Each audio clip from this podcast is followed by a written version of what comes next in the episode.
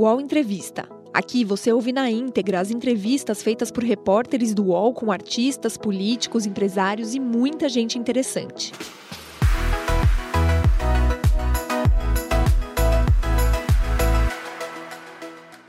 O estúdio do UOL aqui em Brasília recebe hoje Valdemar Costa Neto, presidente do PL. Presidente, muito obrigada pela sua presença aqui. Imagina. Estou à disposição de vocês. E comigo nessa entrevista, a minha colega Letícia Casado. Obrigada, Letícia, também pela sua presença. Bom dia, Carla. Bom dia, presidente. Bom dia, bom dia.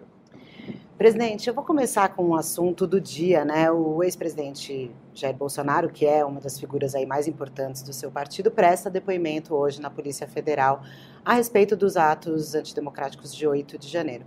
Eu queria saber como que vai ser a linha do depoimento do presidente Bolsonaro, como é, como é que vocês estão vendo é, é, a, essa, esse depoimento hoje, se ele está preparado para isso, e se o senhor acha que há alguma responsabilização do presidente Bolsonaro nos atos golpistas nenhuma, do dia 8?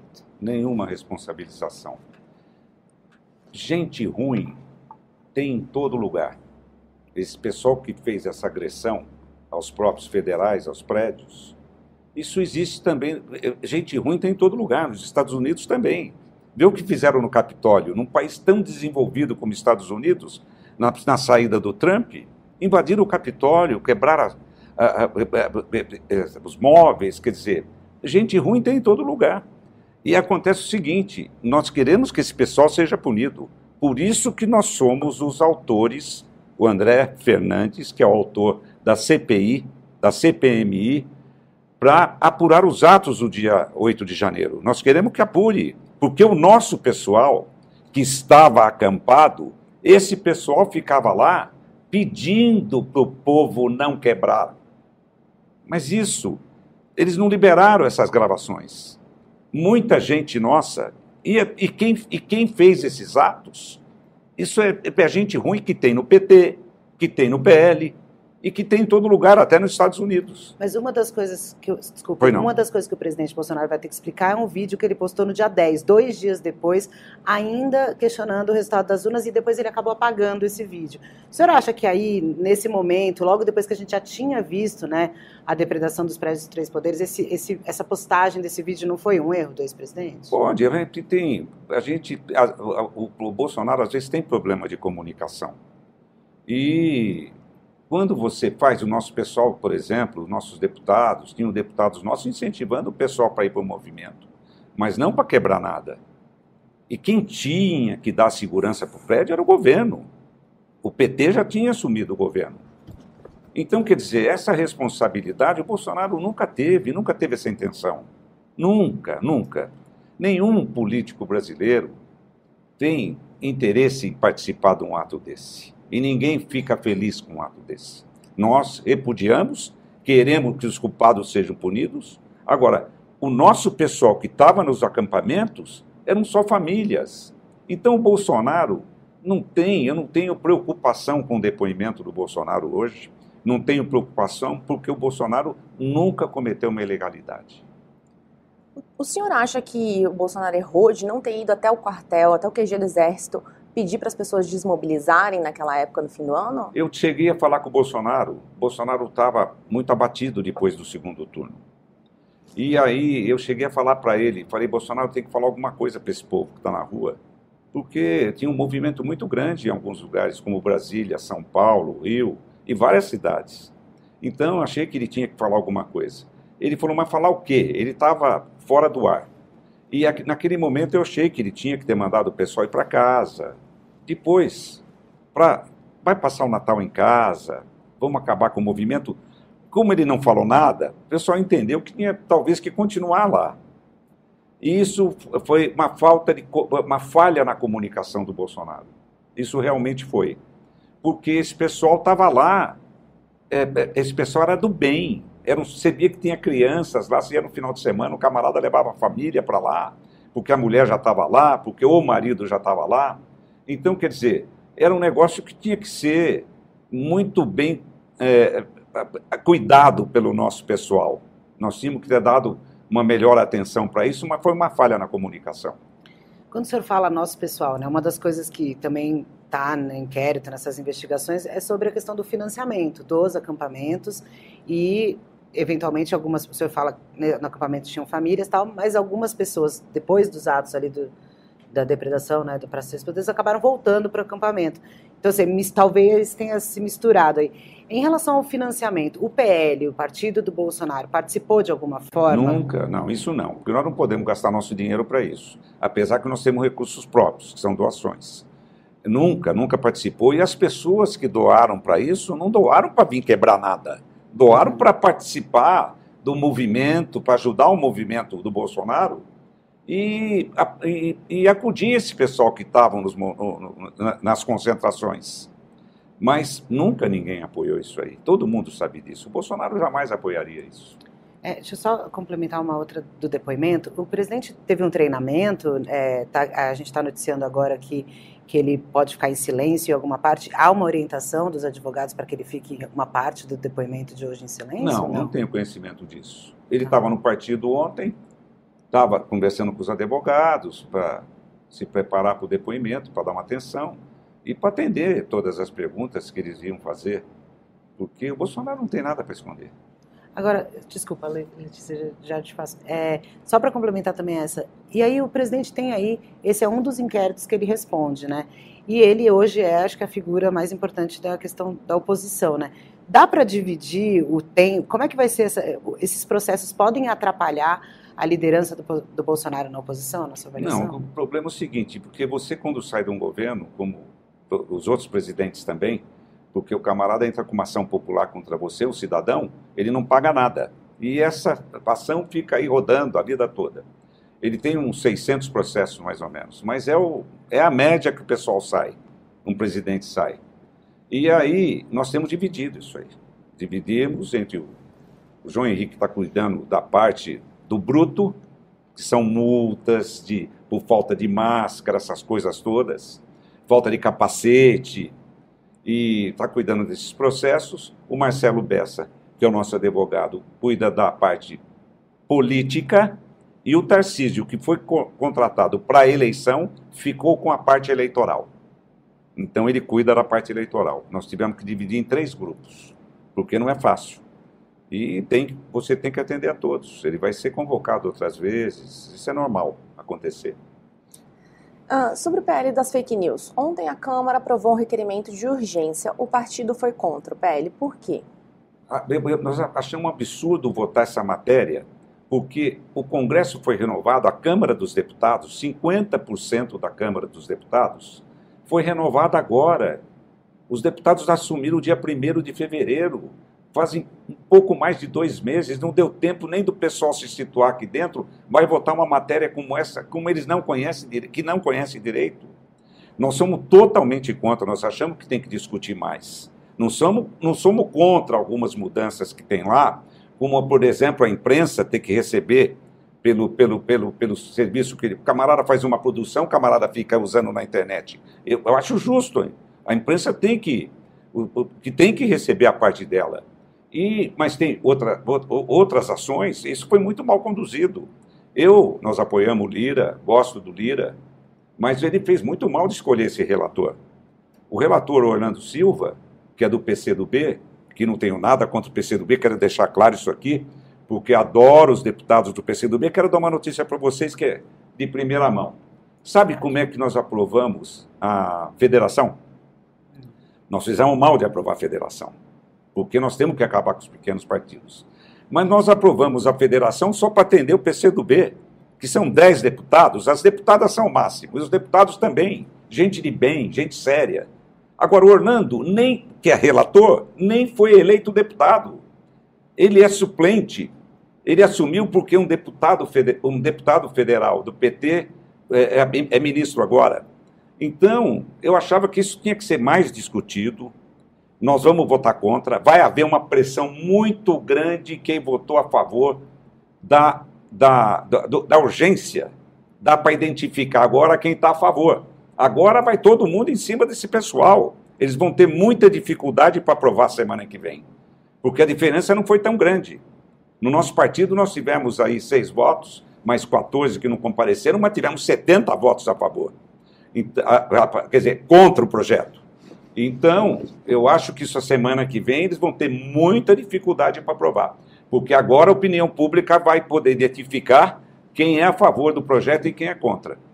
O argumento, o principal argumento contra o projeto, o senhor fala dessa questão do pouco tempo, né? De o, o deputado discutir. Orlando Silva falou que está conversando com os líderes, quer fazer reuniões até a semana que vem, está disposto a incluir alguns alguns temas, alguns substitutivos nesse texto. O senhor acha que nem se ajustar esse texto, há chances do PL Não. É, votar a favor? Nós vamos votar contra. E vamos, e vamos pressionar esses deputados que votaram a favor da urgência a votar com a gente a semana que vem. Porque nós não queríamos o nosso líder não quis atrapalhar o Arthur, só pediu que a votação fosse nominal. Ele não queria atrapalhar o projeto do Arthur. Que o Arthur tem outros compromissos, apesar do Arthur não ser de esquerda, não está pode não, não, ser o projeto da vida dele, não tenho certeza que não. Ele tem compromisso com o governo, ele tem que dirigir a Câmara, ele tem que atender a todos os segmentos. Então, mas eles vão ter dificuldade a semana que vem, porque agora se identificou quem foi a favor. Você viu que o Partido Republicanos votou quase na sua totalidade a favor. O PT, o PP dividido, o PSD totalmente dividido, meio a meio. Agora o pessoal vai em cima em quem votou a favor. Entendeu? E isso não podia ser votado dessa maneira, tinha que ser discutido longamente com todos os setores da sociedade. O, o, aí, o deputado traz o segmento para cá, traz a agricultura, traz a construção, traz todo mundo para cá para discutir. É um assunto muito sério. Isso mudou a vida do mundo, a internet. Então é um assunto que tem que ser discutido. É muito pouco tempo. Os deputados assumiram agora há dois meses.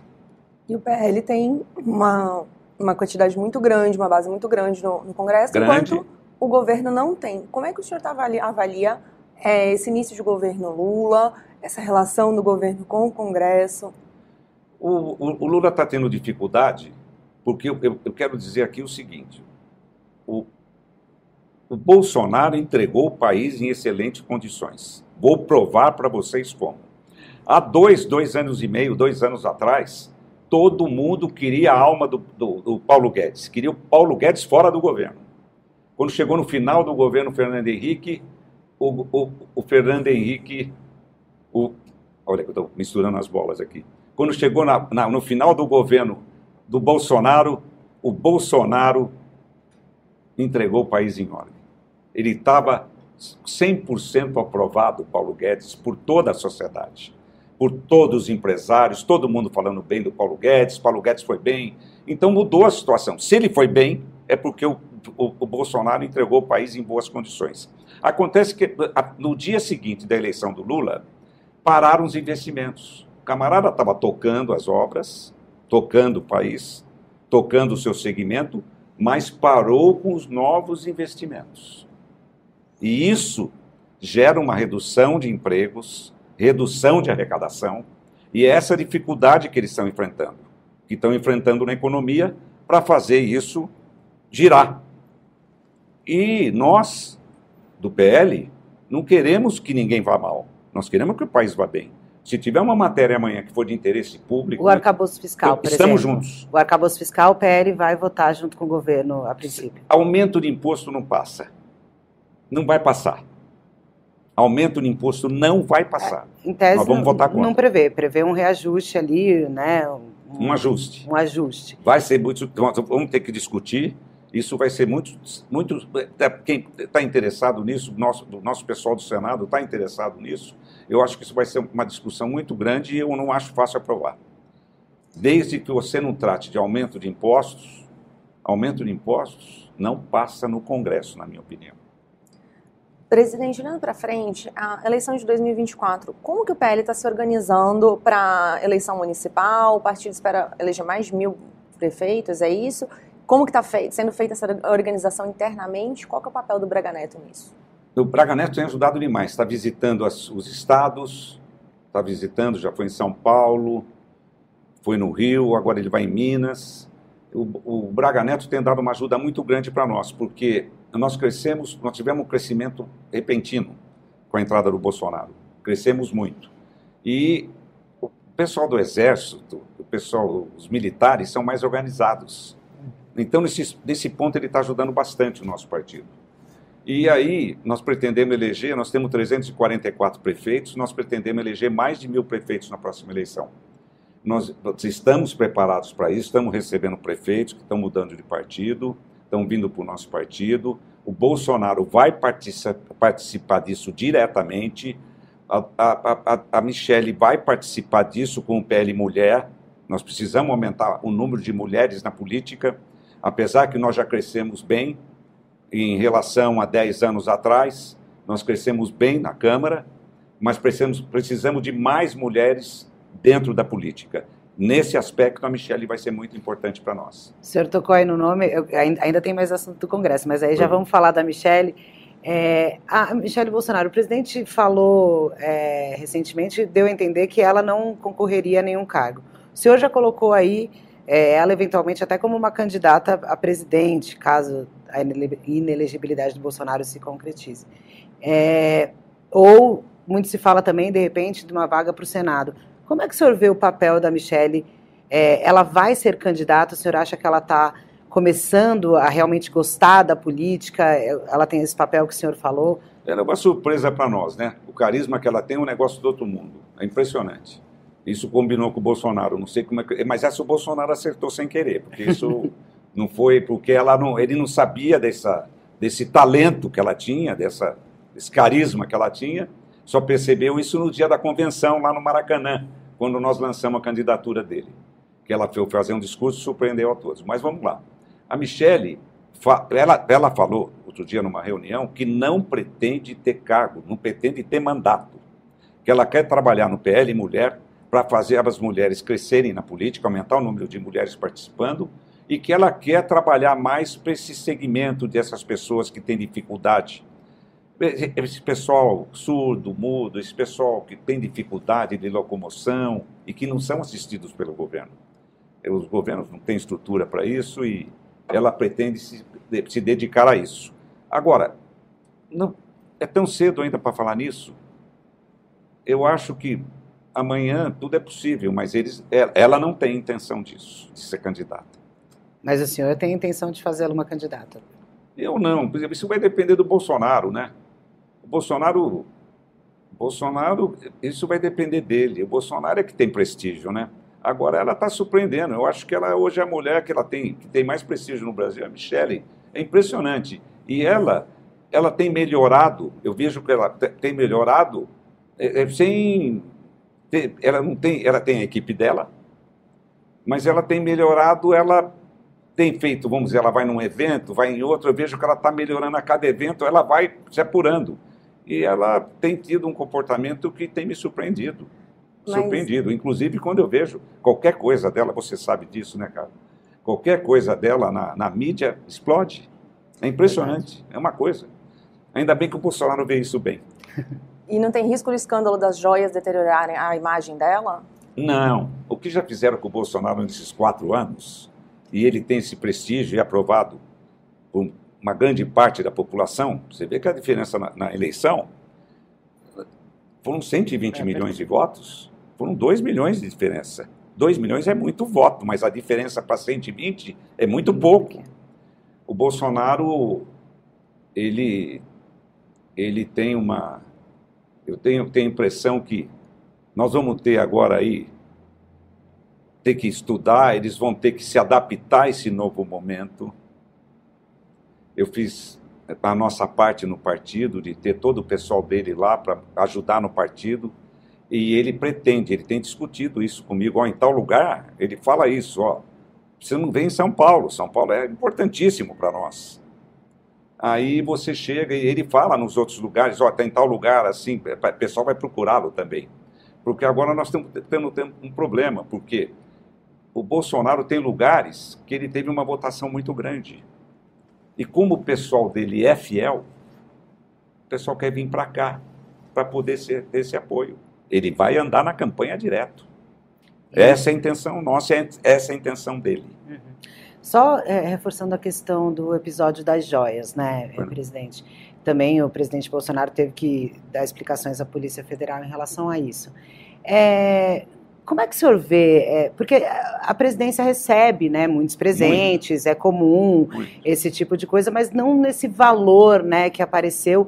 E aí também toda essa, como se diz, o que mostrou aí essa movimentação do, nos últimos dias do governo, o presidente Bolsonaro usando auxiliares para ir lá no aeroporto, liberar essas joias é aquela coisa, pode até ser honesto, mas talvez não pareça, né? Tanto. É. Né? Como é que o senhor vê esse movimento é, em relação a essas joias? Que, quando a Letícia pergunta se pode atrapalhar, é, as consequências que isso que essas investigações possam vir a ter, essa pressão que houve ali na Receita Federal, não foi uma coisa indevida do presidente na época Olha, ali no apagar das luzes? Veja bem, o pessoal dele, de certo, não quis deixar essas joias para o governo Lula, porque a eleição o resultado não foi o esperado. O que acontece é que o Bolsonaro é uma pessoa simples. A Michele, você pode imaginar a Michele com aquele colar? Nem a rainha Elizabeth usava mais colar assim. Mas era para ser, do, teoricamente, do Estado brasileiro, então, o presente. Não seria dele. Pode, deixaria para o Lula, deixaria para o país, né? É, precisa. É, é, agora, tem coisas que são pessoais e falaram para o Bolsonaro: olha, isso aqui você não podia estar com você. Ele devolveu. Ele não, ele não comete irregularidade. O Bolsonaro, ele não liga nem para roupa. Ele é um homem simples. O que, que Jair e a Michelle falaram para o senhor em relação nunca a essas discuti joias? esse assunto com eles. Ele falou comigo quando chegou de viagem. Falou, Valdemar, nunca me preocupei com isso aí. O pessoal deve ter ido lá. Porque, ó, deixaram o negócio lá, não resolvemos até hoje. Temos que resolver. Aí passou e o ministro mesmo na, na chegada podia dizer que estava em viagem oficial e para não deixar mexer na barragem, não fez isso. Ninguém teve uma fé nisso. Agora, o que foi feito que ele não sabia, que estava agindo, que não estava correto, ele pegou e devolveu.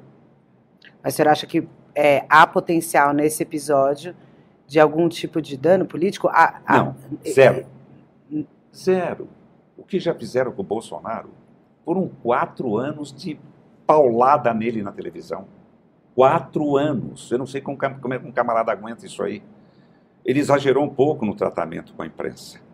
Ele, no começo, ele só estava com os militares, não quero dizer que eles não tinham competência, mas ele exagerou, porque a imprensa é um segmento brasileiro que emprega gente, muita gente. Ele não podia cortar 100%. Ele tinha que ter cortado uma parte e discutir. Mas ele era incentivado por mesmo por todos esses atos que aconteceram, que ele teve esses tropeços no passado, no começo do governo. Ele foi mal orientado, quer dizer, apesar que o Bolsonaro não é de ouvir, não, mas você tendo gente do teu lado que te incentiva, uhum. aí as coisas mudam. O senhor acha que a aliança com o Centrão foi fundamental nesses quatro anos para o Bolsonaro conseguir sobreviver? Eu acho. Para ele, sim. Foi bom, importante. O pessoal do PP é muito experiente. O, pessoal, o próprio Republicanos tem gente experiente, mas o PP tem mais. E isso foi importante, porque esse pessoal ajuda. Apesar que o Bolsonaro é, não, não é um camarada da média, ele é totalmente fora da média. O camarada é um é um ser que parece de outro planeta às vezes, porque ele não tem uma média de comportamento. Só que precisa ter paciência, porque como ele não tem, ele, ele, eu fui quando eu cheguei aqui em 1990, que eu fui eleito em 90, e ele foi eleito em 90 federal também. Eu vi nesse período aí, em 30 anos, 26 anos aí, ele sempre só.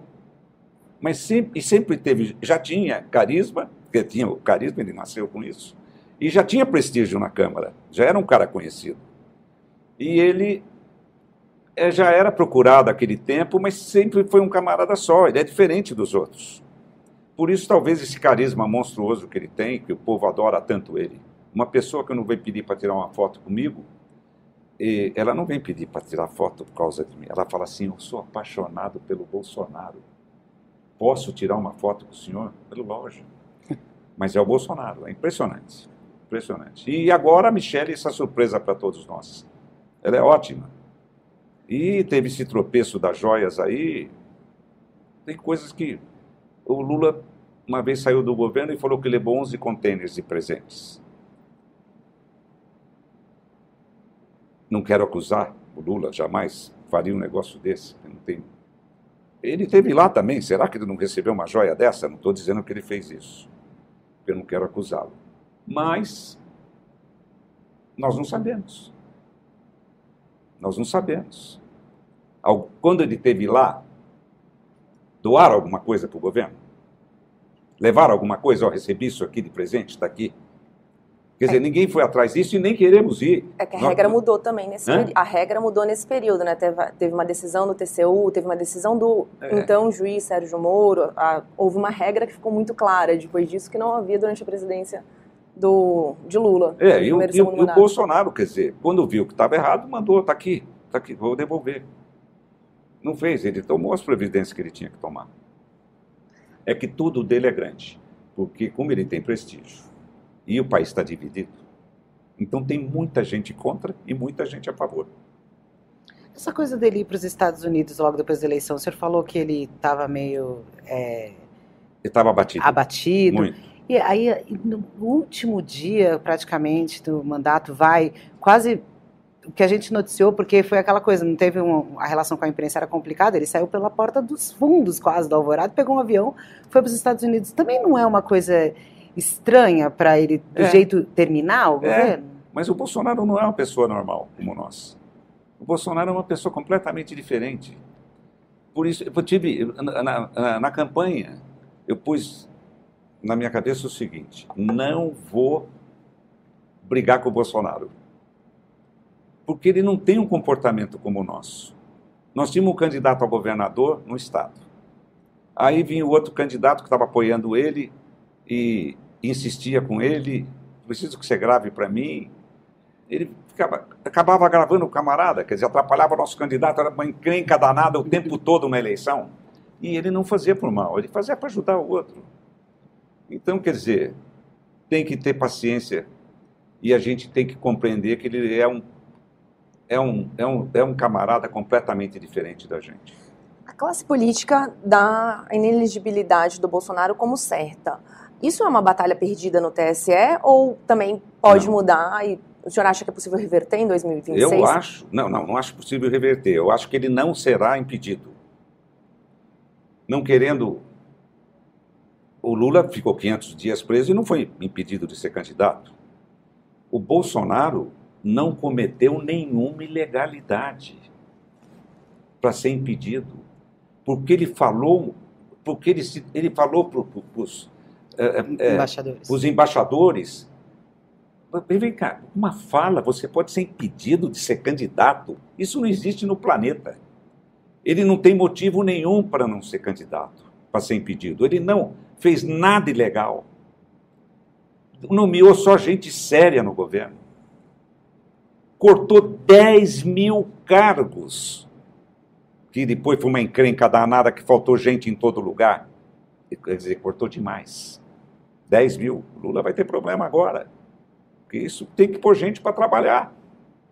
Como é que faz? Tem que passar pela Câmara para aumentar o número de, de funcionários aí. Então, quer dizer, ele fez a parte dele. E agora tem essas dificuldades todas aí. Qual a tua pergunta? A outra? Você me fez uma pergunta, não sei se... Ah, caso ele, ele fique inelegível... Inelegível. É. Impossível.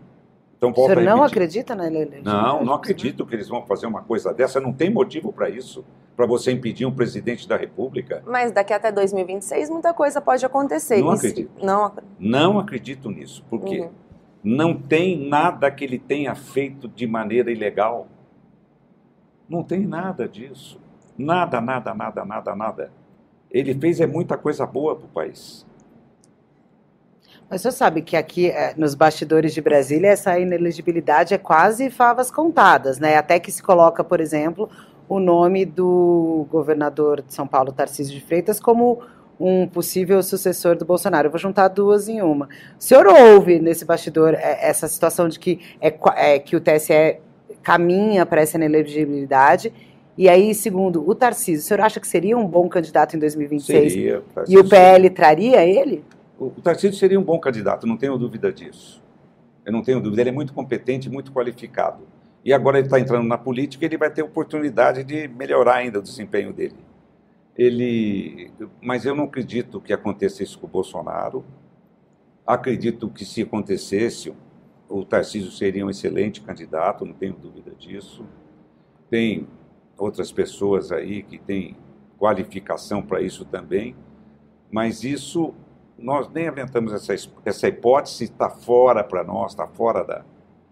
Está fora, porque eles não vão, não vão ter coragem de fazer isso com o Bolsonaro. Todo mundo fala no impedimento, porque o, judiciário sempre se mostrou contra, contra ele.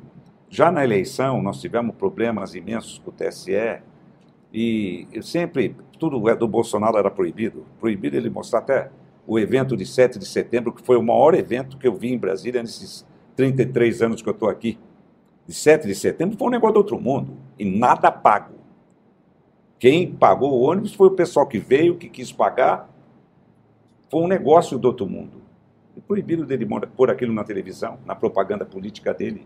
Então, muita coisa, como isso foi feito com muita, com muito, com muita dureza em cima dele na campanha, com muita, muita, é, é, tudo que era, que era para nós era com dificuldade, os rádios que nós tivemos dificuldade, que no Nordeste, o pessoal fica com o rádio ligado o dia inteiro.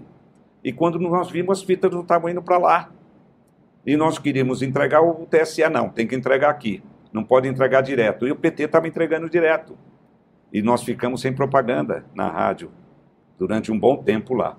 Então nós tivemos uma série de dificuldades. Por causa dessas dificuldades todas que nós enfrentamos, é que eles acham que o TSE pode impedir, impedi-lo. Não acredito que vão fazer isso. Eles têm que agir de acordo com a lei e vão agir. É, essa é uma questão que vai acabar ficando. A gente vai ver o judiciário discutindo é. nos próximos anos. Não adianta a gente elocubrar muito agora.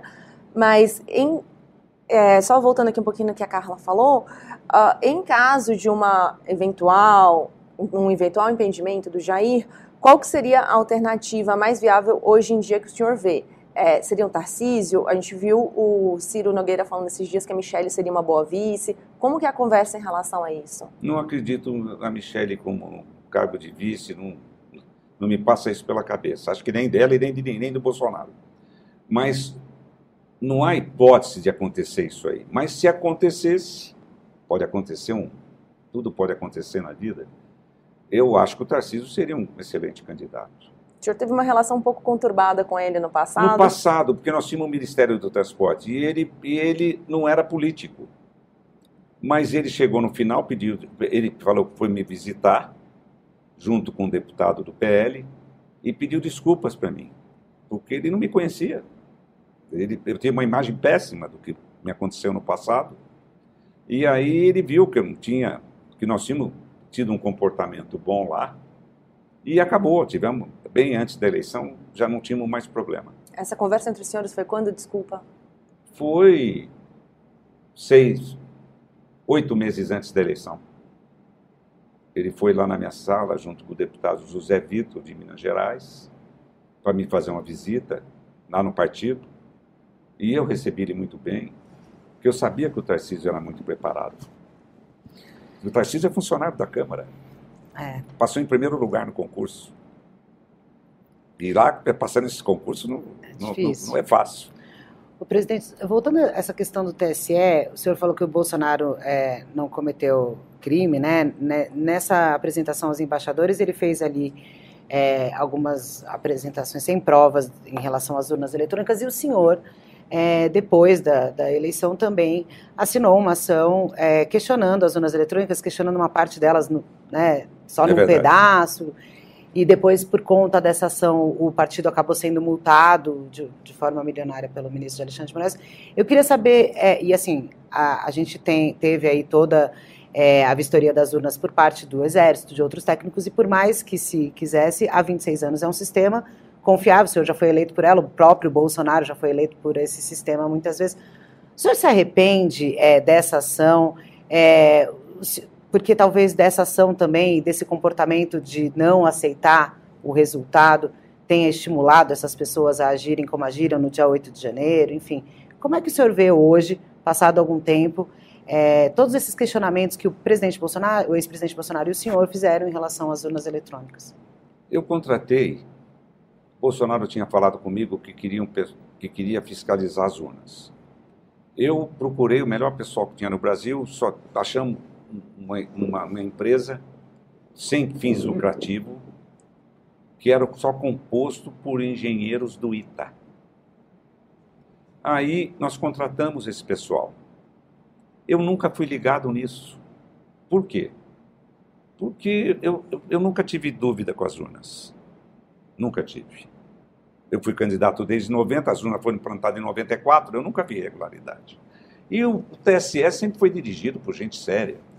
Como é que um ministro Gilmar Mendes, um Lewandowski, vai, ia fazer alguma irregularidade? Não faz. Porque se você fizer, tem que envolver meio mundo, você vai saber. Jamais fariam isso. Isso eu sabia. Mas eu fui insistentemente. É, é, é, essa firma queria manter relação, contato comigo. Eu não tinha muita paciência com isso. Pedia para o nosso presidente lá em São Paulo, para o Tadeu Candelari, atender. Pessoal que eu não tinha paciência, ele atendia. Aí, de repente, eles chegam para mim: Ó, tem uma irregularidade aqui. Aí eu tive que atender. Eu falei: O que é?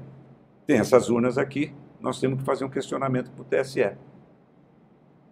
Contratei eles, gastei uma nota não pública, recursos próprios de doação. E aí, gastei uma fortuna e não vou tomar providência? Eles estão me trazendo, eu contratei eles para quê? Eu falei, mas isso aqui, não, nós temos que questionar o TSE para isso aqui, isso aqui. Bom, tá bom, então vocês vão no advogado e me trazem o documento que nós temos que fazer. E fizemos o documento e eu tive que falar, porque isso vazou. Aí eu tive que falar com a imprensa. E entramos com esse documento. O TSE, de imediato, sem analisar nada, multou a gente, não respondeu nada. E nós também, eu, eu falei, mas vocês não estão conseguindo provar isso aqui. Vocês estão me apontando, eu estou vendo que deve ter, pode ter problema aqui? Pode. Mas me prova que tem. Não, nós temos que pedir os técnicos do TSE junto com a gente, para a gente chegar num denominador comum. Então, o que eu fiz? Entrei com o documento e o Alexandre de Moraes tomou essa providência dura e não deu resposta. E tocou para frente. E me deu uma multa, deu uma multa monstruosa para o partido. Esse pessoal tem que, não pode ser mão pesada. Eles têm que agir de acordo com a lei. Porque quando, veja bem, olha o exemplo do Moro. Veja o que ele está passando. É difícil para ele. Eu não desejo mal de ninguém. Mas vamos lá. Você me pergunta se eu tenho dúvida. Não, nunca tive. O senhor confia duvi... no confio. resultado das urnas confio. sabe que o presidente confio. Lula foi eleito? Confio. Mas se o Congresso amanhã decidir pôr uma prova na, vota, na hora da votação, Acho justo, até para o camarada ter para ele. Ter para ele. Ou ter ali, ou aparecer impresso. Acho justo também, mas eu nunca tive dúvida. Mas se arrepende de ter feito tudo não, isso por não, conta da multa? Não, não me arrependo porque eu contratei eles por uma fortuna para fazer, para fiscalizar. Eles chegam para mim, olha, tem, temos que questionar o TSE. Eu não sei se eles eles não tiveram uma fé nenhuma, porque era gente competente, gente qualificada, mas eles tinham que ter eles tinham que ter uma coisa mais segura na mão, porque nós não tínhamos prova. Nós tínhamos elementos que você olhava, pô, mas isso aqui não pode, isso aqui não está certo. Mas tem prova, vocês conseguiram fazer as contas tal? A gente não achava, eles não, não conseguiram. Então, só não, nós temos que questionar o TSE. Pô, falei, constatei esses caras com uma fortuna. Ele chega e me questiona aqui, eu vou pôr no arquivo? O que, que vão falar de mim? Você contratou a firma para quê? Aí eu tive que fazer isso. Olha, quero te dizer uma coisa. Eu tinha conversado com o ministro Alexandre umas dez dias antes. Eu tinha estado lá com ele. Ele falou: tem uns questionamentos que estão fazendo aí, aquela empresa que você fez. Eu falei: não, esquece isso. Falei para ele. Não estou preocupado com isso, porque eu já sabia o que era, que não era nada era tudo questão de funcionário, essas coisas e tal. Eu falei, não, não tem problema nenhum, isso aqui está tudo, não, não vejo problema nenhum. E daí, depois de dez dias, eu entro com aquele questionamento que me apareceu naquele período. ele falou: Poxa, Valdemar não podia ter feito isso. Eu até dou um pouco de razão para ele, porque é difícil isso. Ele, ele falou para um, um, um, amigo meu outro dia: Pô, Valdemar fez, combinou, falou para mim que estava tudo em ordem, e depois entra com isso aí. Então, quer dizer, você me pergunta, você se arrepende? Não, eu tinha que ter feito isso porque não tinha justificativa para gastar aquele dinheiro e não tomar providência. Difícil de te responder isso aí. O fiquei, fez... fiquei triste, né? Por causa da gaita. Por causa do dinheiro que nós perdemos. Porque nós fazemos de tudo para economizar dinheiro para sobrar para a eleição. Que o dinheiro para a eleição, mesmo do fundo, não é suficiente. E a gente guarda o dinheiro que a gente pode economizar. Então ele deu uma multa para nós monstruosa. Paciência. O, o, Bolsonaro fez muita pressão nesse momento, porque o senhor tem uma relação de anos com o ministro Alexandre de Moraes, Sim, que a gente foi sabe. secretário em São Paulo, foi excelente secretário de Estado e da Prefeitura de São Paulo. E o Bolsonaro pressionou muito nessa época para o senhor endossar esses documentos? Como é que foi esse momento? Não, não. Ele, ele, quando viu que tinha, que a empresa conversou com ele também, ele falou, isso aqui você viu? Eu falei, eu vou receber o pessoal hoje. Aí quando eles chegaram para mim, nós temos que fazer esse questionamento. Falei, faz, faz com o advogado e vamos entrar. E hoje, só para ficar claro, como é que está essa questão da multa? Porque uma parte desse dinheiro já foi liberado ou já foi liberado? Não, tudo? já paguei. Já pagava? Não, já paguei não. Ele, ele, ele bloqueou nossas contas uhum. até que nós tivéssemos recursos para pagar a multa. E aí... Aí a... só depois que ele liberou as contas, só depois de descontar os 23 milhões. Então os 23 milhões estão lá na conta? Foi para o céu. E ele descontou uma grande parte do dinheiro de recurso próprio que nós tínhamos, economizado da eleição. Aí fico, eu vou ter que, logo, logo, ter que estar tá pedindo doação novamente. Porque os recursos próprios nós podemos usar para algumas coisas. Porque, porque, tem coisas que você não pode fazer com dinheiro público. Uhum. Presidente, aproveitando que a gente está falando da, desse momento da eleição, às vésperas do segundo turno, a gente viu dois episódios de violência protagonizados por duas pessoas muito próximas de Jair Bolsonaro, o Roberto Jefferson e a Carla Zambelli. Ah, na sua avaliação, o quanto que esses dois episódios influenciaram para a derrota do Jair? Olha, do Roberto Jefferson influenciou bastante. Da Carla nós não avaliamos ainda, mas o Roberto Jefferson muito, muito influenciou demais por causa da granada. O granada você não pode comprar em loja de arma. Então, quer dizer, aquilo foi uma surpresa para todo mundo. Aquilo atrapalhou bastante o Bolsonaro. Muito. Eu acho que isso aí atrapalhou bastante. A gente não sabe dizer se isso foi suficiente para dar essa diferença de tantos votos, de 2 milhões de votos. E da Carla também, mas da Carla nós não avaliamos ainda quero te dizer uma coisa. O da Carla, os bolsonaristas gostaram. Os raiz, os radicais. Interessante isso, né? Os radicais gostaram. E quem votou nela foram os radicais. Ela foi ter uma votação expressiva. Eu perguntei... Esse pessoal gostou. Não pensa que não gostou. Pessoal radical. Uhum. Entendeu? Eu... E, mas não tem uma avaliação disso ainda. Eu pergunto até porque, como o senhor não tem uma relação muito boa com o Roberto Jefferson e a Carla foi um expoente. O Roberto é... Jefferson está ruim desde o dia que ele operou, lá quando ele era líder ainda, do PTB. Ele operou, ele era líder, não, ele era presidente do PTB e operou. Ele era muito gordo e ele fez uma operação que tem gente que diz, alguns médicos, que o camarada tem que ter acompanhamento psicológico. Com certeza. E ele não teve. Ele não teve. Ele chegava nas reuniões, falava: Nossa, estou com uma manta aqui, já operei 120 pontos, agora tenho que operar de novo. E ele não fez. Tudo junto. Ele, que não era boa pessoa, nunca foi, juntou com o talento que ele tem, porque ele tinha que trabalhar em novela da Globo, porque ele é um artista, ele, ele tem talento. E ele inventou a história do mensalão, que é uma história que eu preciso de dez, uns dois programas de vocês para contar. Inventou a história do mensalão e nós tivemos a infelicidade de cair com o Joaquim Barbosa, que pegou o processo e pôs na gaveta cinco anos e ficou pedindo licença cinco anos para tratamento de saúde. E ficava nos barzinhos aqui à noite em Brasília.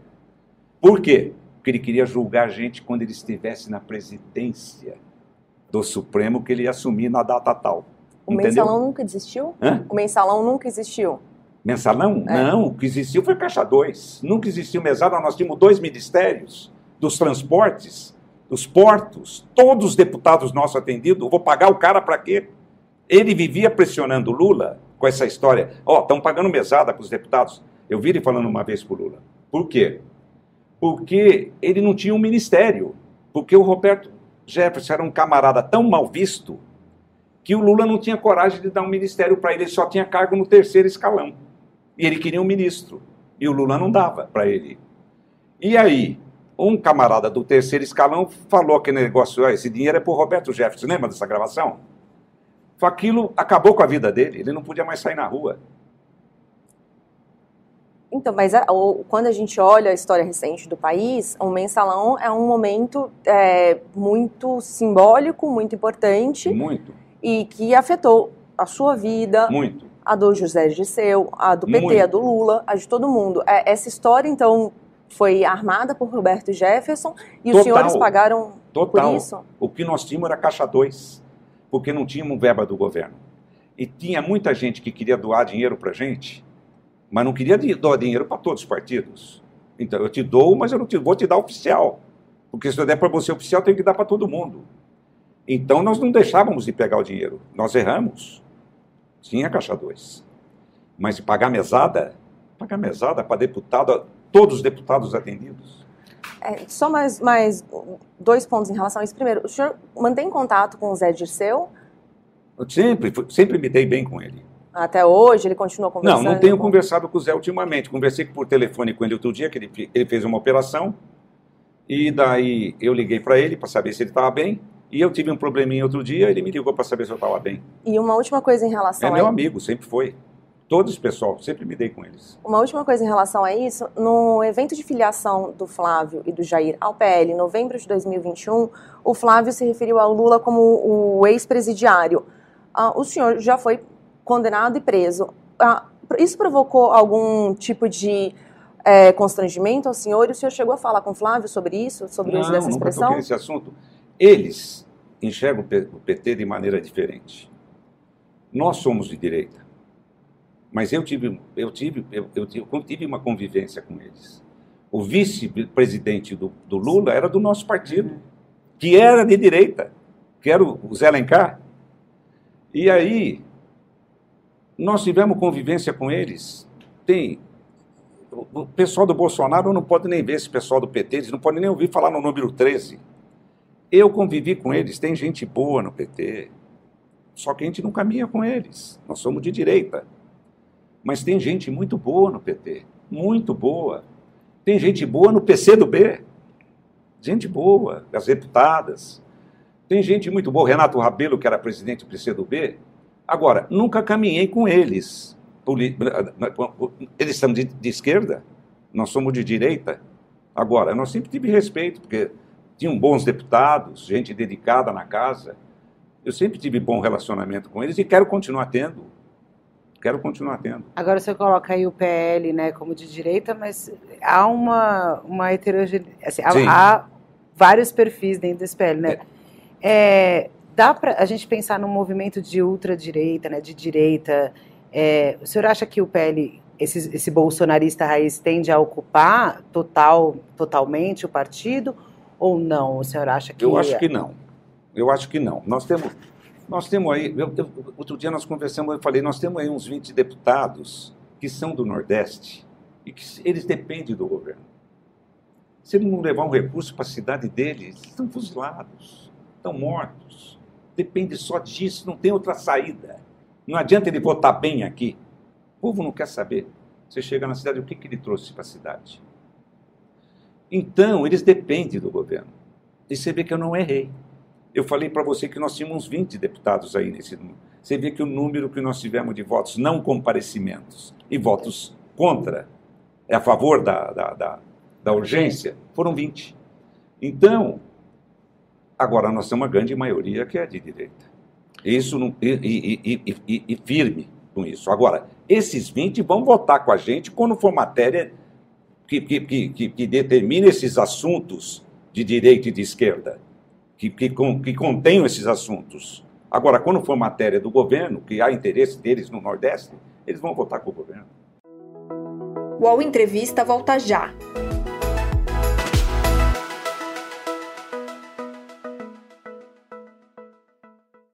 Oi, eu sou o Edgar Piccoli e trago boas notícias.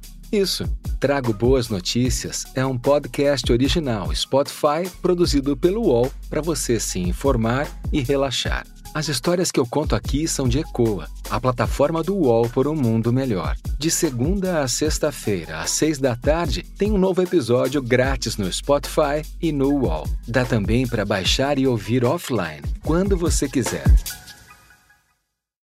O senhor, é, pessoalmente, quando o senhor falou das armas da Carla, do episódio da Carla Zambelli, o senhor, pessoalmente, qual é a sua opinião em relação às armas? Que o governo Lula está tentando reverter algumas ações cometidas pelo Fizeram governo mal. Bolsonaro. Fizeram mal. O governo Lula, o senhor disse? Muito mal. Desempregou meio mundo. Todos, os, todos os, os, as, os locais de tiro, Atirador. Contadores, todo mundo que vivia foi em função disso. Foi todo mundo para a rua. Mas o senhor, pessoalmente, é a favor dessa pauta Sou, armamentista? diminuiu o número de, de, diminuiu o número de, de- mortes no Brasil. Diminuiu Mas, e, por exemplo, essa coisa que a gente tem visto nas escolas, por exemplo, esse aumento de violência no... Senhor não acha Tem que nos tá... Estados Unidos, tem em todo ligado? lugar. Doido tem em todo lugar. Esse é que é o problema. Nós temos que conter, nós não temos gente. Até eu levei uma ideia para o Tarcísio semana passada, dele pegar nas grandes cidades de São Paulo, usar as guardas municipais. Porque não tem guarda da força da Polícia Militar suficiente para dar guarda na- nas escolas. E nós temos que conter essa gente, porque gente ruim tem em todo lugar. Gente que não tem. Camarada que faz isso não pode ser bem da cabeça. E que vai fazer? Você vê as coisas que acontecem nos Estados Unidos, mas acontecem em outros lugares também. Isso aí é difícil, porque nós temos que conter. Nós tivemos um problema lá, outros problemas piores nós tivemos já né, em escola. É uma tristeza ver isso, né? Mas não é porque tem arma, não é por causa disso, não é porque incentiva. Eu acho justo a pessoa ter arma. Você vê, eh, nas fazendas diminuiu muito as invasões, muitos roubos de gado, porque o camarada sabe que agora ele tem uma arma lá. Eu acho justo, estande de tiro, proibir, isso é um crime. Desempregou meio mundo. Uma judiação. Mas eles estão tentando fazer um acordo. Nós temos o, o presidente do ProArmas, que é o deputado Marcos Polon, ele está tentando, junto ao governo, de fazer um entendimento para ver se a gente consegue de funcionar de uma parte para não prejudicar todo esse segmento que emprega muita gente. A gente está caminhando para o final, uma da Letícia ou uma minha aqui para a gente encerrar. Vai lá. Ah, não, quantas minutas golpistas o senhor recebeu ao longo do ano? Que o senhor falou que recebeu alguns, algumas. Sei lá, por correio, tudo. Fora os palpites que pessoalmente que vinham falar comigo, cada um. Acho que recebi uma meia dúzia. É incrível isso aí. É incrível, porque tinha gente que tinha isso na cabeça. Nosso pessoal não tinha. O Nosso- Bolsonaro tinha? Nunca. Nossos generais não tinham.